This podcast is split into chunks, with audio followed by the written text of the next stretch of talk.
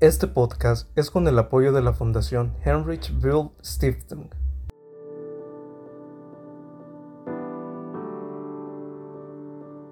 Bienvenidos al sexto episodio del programa Rescatemos el río Lempa, donde líderes de organizaciones y personas de la sociedad civil hablarán sobre la importancia del cuidado y la preservación de nuestro recurso hídrico, flora y fauna. Yo soy Diana Lara y empezamos el sexto podcast para que ustedes puedan conocer más sobre estos temas. Hoy contamos con el gusto de tener como invitado a Raúl Barbón, quien es licenciado en Biología de la Universidad del Salvador y también es presidente de SOA y miembro de la Red Nacional de Divulgación de Ciencia y Tecnología. Bienvenido Raúl, ¿qué tal?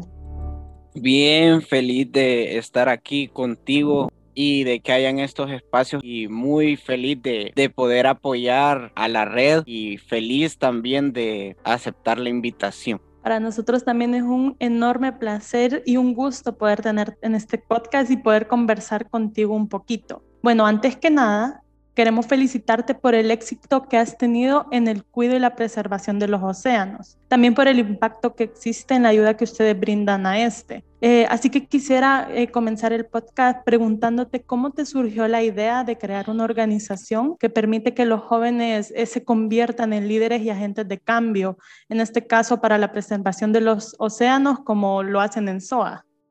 Bueno, en el caso Toa nació en Georgetown con Daniela Fernández y surgió porque cuando ella fue a una conferencia en las Naciones Unidas, no habían jóvenes. Entonces únicamente veía a, gente de alto nivel, pero no, no tomaban en cuenta a los jóvenes. Entonces de ahí surgió SOA de, de una organización en la que participaran los jóvenes y se les diera el espacio para que tuvieran voz y también colaboraran e-, en la toma de decisiones en función del océano. Ya de ahí fue de que gracias a Dios se fue expandiendo y acá en El, el Salvador surgió porque es bien necesario la, la participación de los jóvenes enfocado en la Agenda 2030, ¿verdad?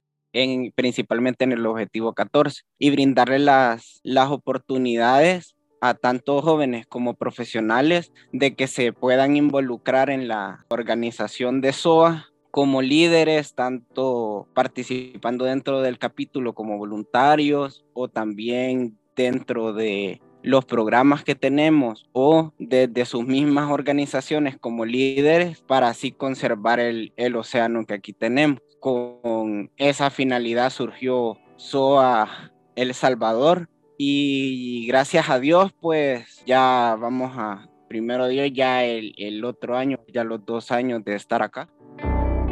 Excelente, pues muchas felicidades con anticipación. La verdad es que eh, es bastante admirable el, el por qué surgió eh, SOA el querer involucrar a los jóvenes y el querer empoderarlos, creo que en estos tiempos es muy necesario, ya que los temas en los que abordan, el conocerlos desde tempranas edades hace la diferencia cuando ya se convierten en adultos y son unos adultos que tienen más pensamiento crítico hacia el ámbito social y hacia el medio ambiente y lo cuidan con respeto. Pero bueno, en tu experiencia, ¿Cómo has visto el impacto social que la contaminación generada por nosotros mismos, que se sabe que genera una degradación en los biomas marinos? Quisiera que me respondieras como qué impactos son los que tú has visto en tu experiencia.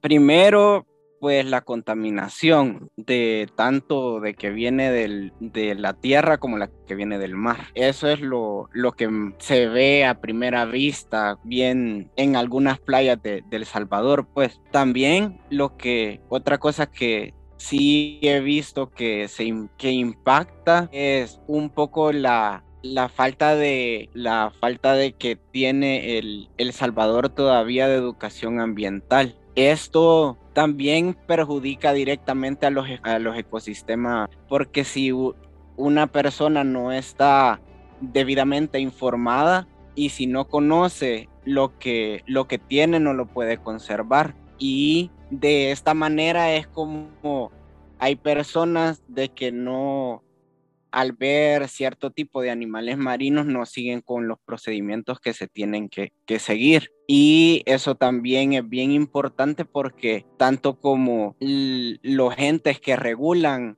estas liberaciones, así como también avistamiento de animales marinos, lo, tienen, lo tienen que regular para no perjudicarlo y para preservarlo y que también no afecte socialmente a la, persona que vive de, ella. Así bien puntualmente es, es algo que yo he visto que es lo, de, es lo de la pesca, que es como hacen normalmente, siempre nuestros papás nos contaban de que sacaban peces grandes en el puerto de la libertad y que, lo, y que los vendían súper baratos. Ahora ya todo ha cambiado. Y esto ha sido por el efecto del cambio climático. Ahora normalmente ya es como uno va al puerto y siempre hay pescado chiquito, pues. Y lo que pasa es que también esa, la mayoría de, de esos peces no han cumplido con todo el ciclo de reproducción. Y entre esas especies también los, tiburones, a pesar de que hay vedas, no se regula porque yo he estado ahí, también he visto que, o sea, lo siguen pescando, pues, por ejemplo, con los tiburones martillo y, y es bien impactante porque es como los, los medios dicen una cosa, pero en función de la economía hacen, hacen otra. Pero eso tiene una solución y, obviamente que, se tiene que, dialogar, tiene que haber un diálogo entre las personas que lo regulan y, la comunidad para que se pueda lograr un equilibrio, porque si no se, si no se regula tanto, vamos a, nos vamos a perjudicar todos, pues, porque nosotros ya no vamos a, ya, ellos ya no van a tener al final un medio para subsistir y también, pues, estamos perjudicando nuestro mismo océano, pues.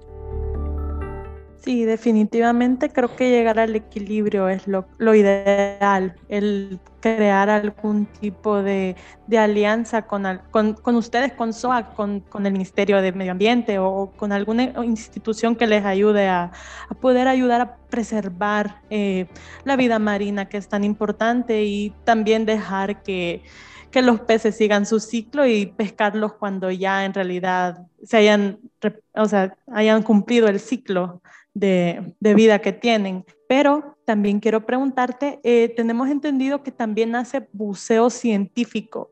Eh, nos gustaría que nos compartieras un poquito sobre el tema.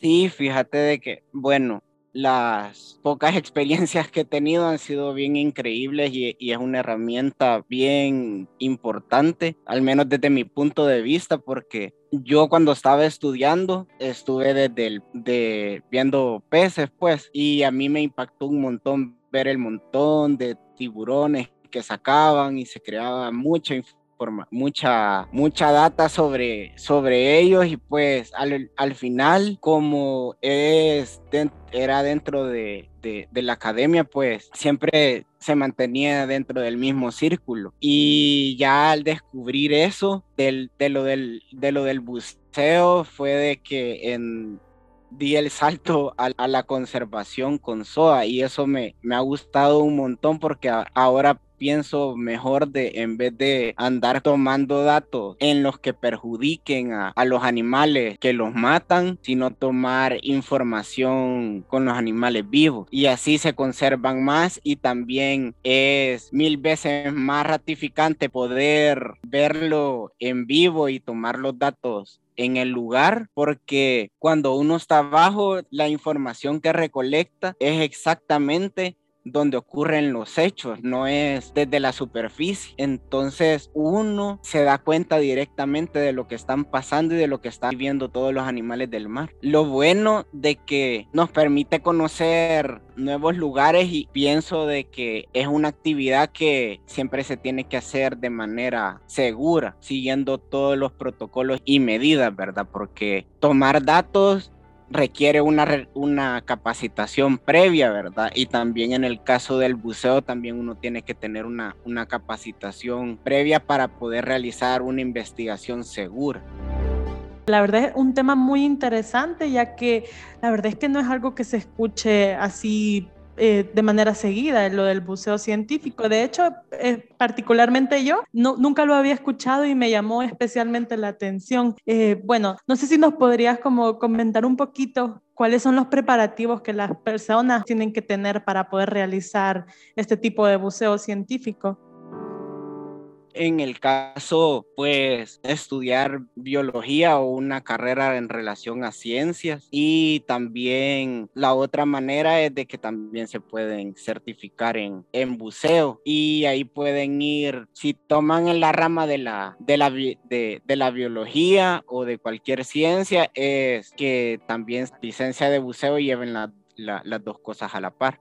Pero si en el caso deciden irse únicamente por, por el, el, el buceo, tienen que ir sacando la, las cada licencia hasta que uno se forme líder o, o, preferiblemente instructor, para que así podamos y puedan también ir certificando más gente y estar capacitados completamente para poder realizar una investigación, porque lo bonito, de, lo bonito del buceo que es como cada cosita que uno ocupa bajo el agua eh, siempre es una nueva experiencia.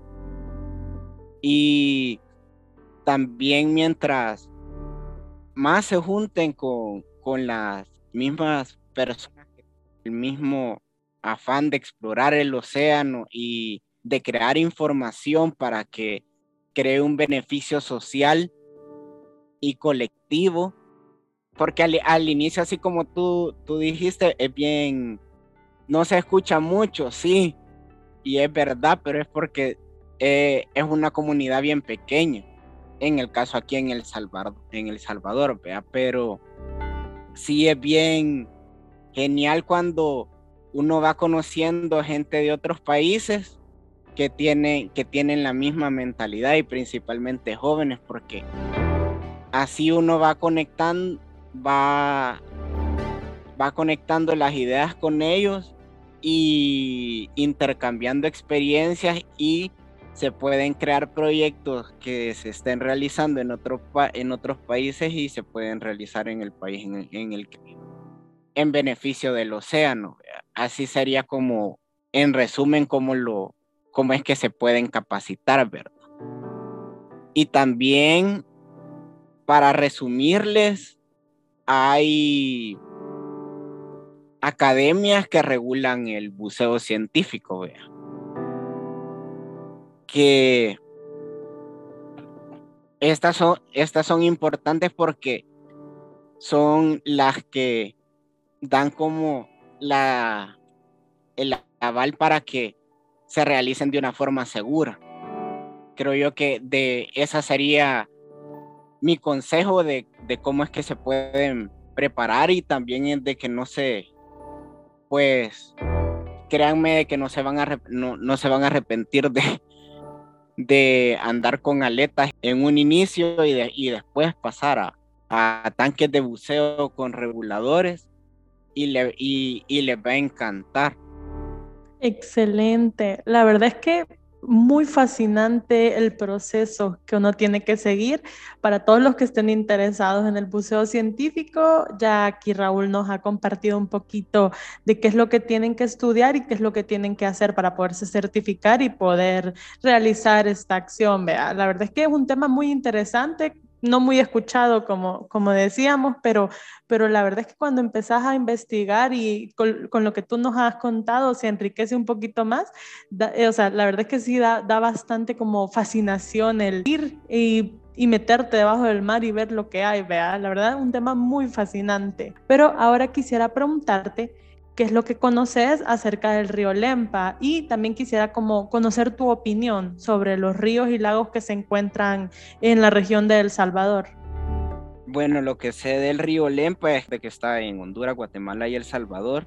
Y en el caso del Salvador, pues como tenemos aproximadamente 21 mil kilómetros cuadrados de territorio, pues el río Lempa abarca el, el 49% de nuestro territorio y eso, eso es increíble y pues brinda muchos servicios ecosistémicos, pues brinda agua para que las personas puedan usarla o, para lavar ropa o para, para comida, brinda mucho refugio y lugares turísticos también. Y también es como es, es un río, permite que muchas, muchas especies y muchos animales beban de su agua y también vivan ahí, ¿verdad?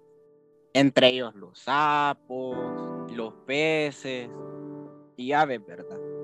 Y pues en mi opinión, tanto los, los ríos, los lagos son súper importantes porque están conectados entre sí y principalmente con el océano.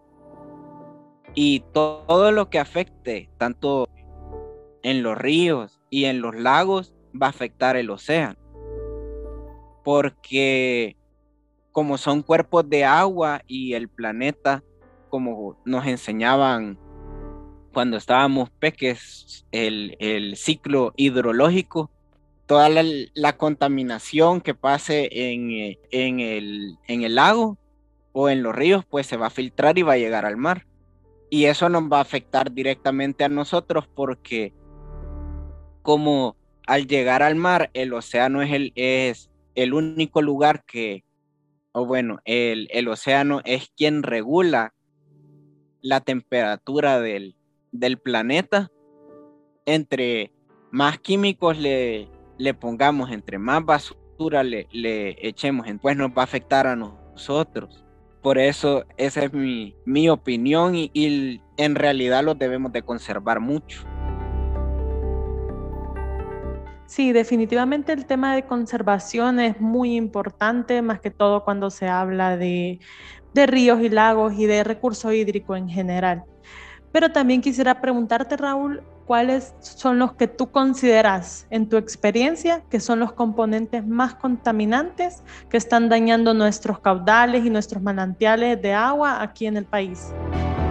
Pues principalmente, pues nosotros.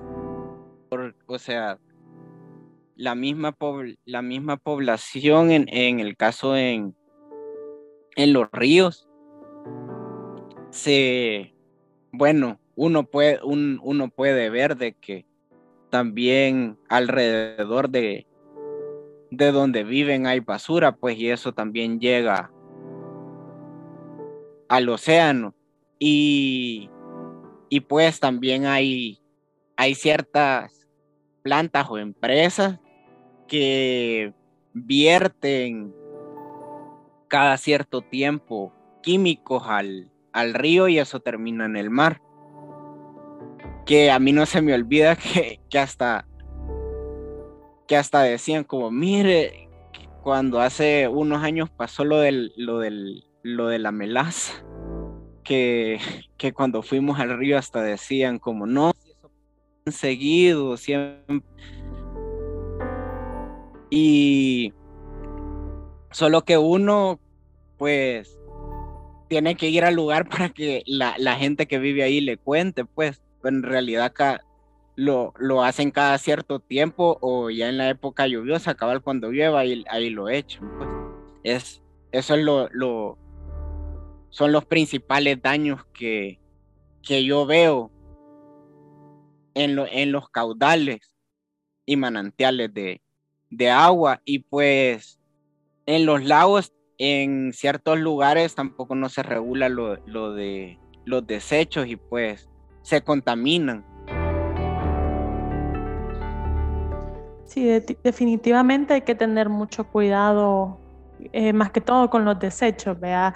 La verdad es que si nosotros no cuidamos nuestros ríos y nuestros lagos, nuestros manantiales de agua, eh, son nuestras futuras generaciones las que los van a ver, eh, bueno, la repercusión de todas las acciones que estamos haciendo actualmente, vea. Bueno, también quisiera preguntarte, Raúl, desde tu realidad y tu participación ciudadana, en este caso como presidente de SOA, ¿cómo puedes hacer que más personas participen en iniciativas que puedan ayudar a preservar y a llevar agua potable a las familias que más lo necesitan? ¿Cómo lo pueden hacer? Pues involucrarse en las organizaciones que estén participando en la comunidad también, si son miembros de una organización y se quieren involucrar en, la red.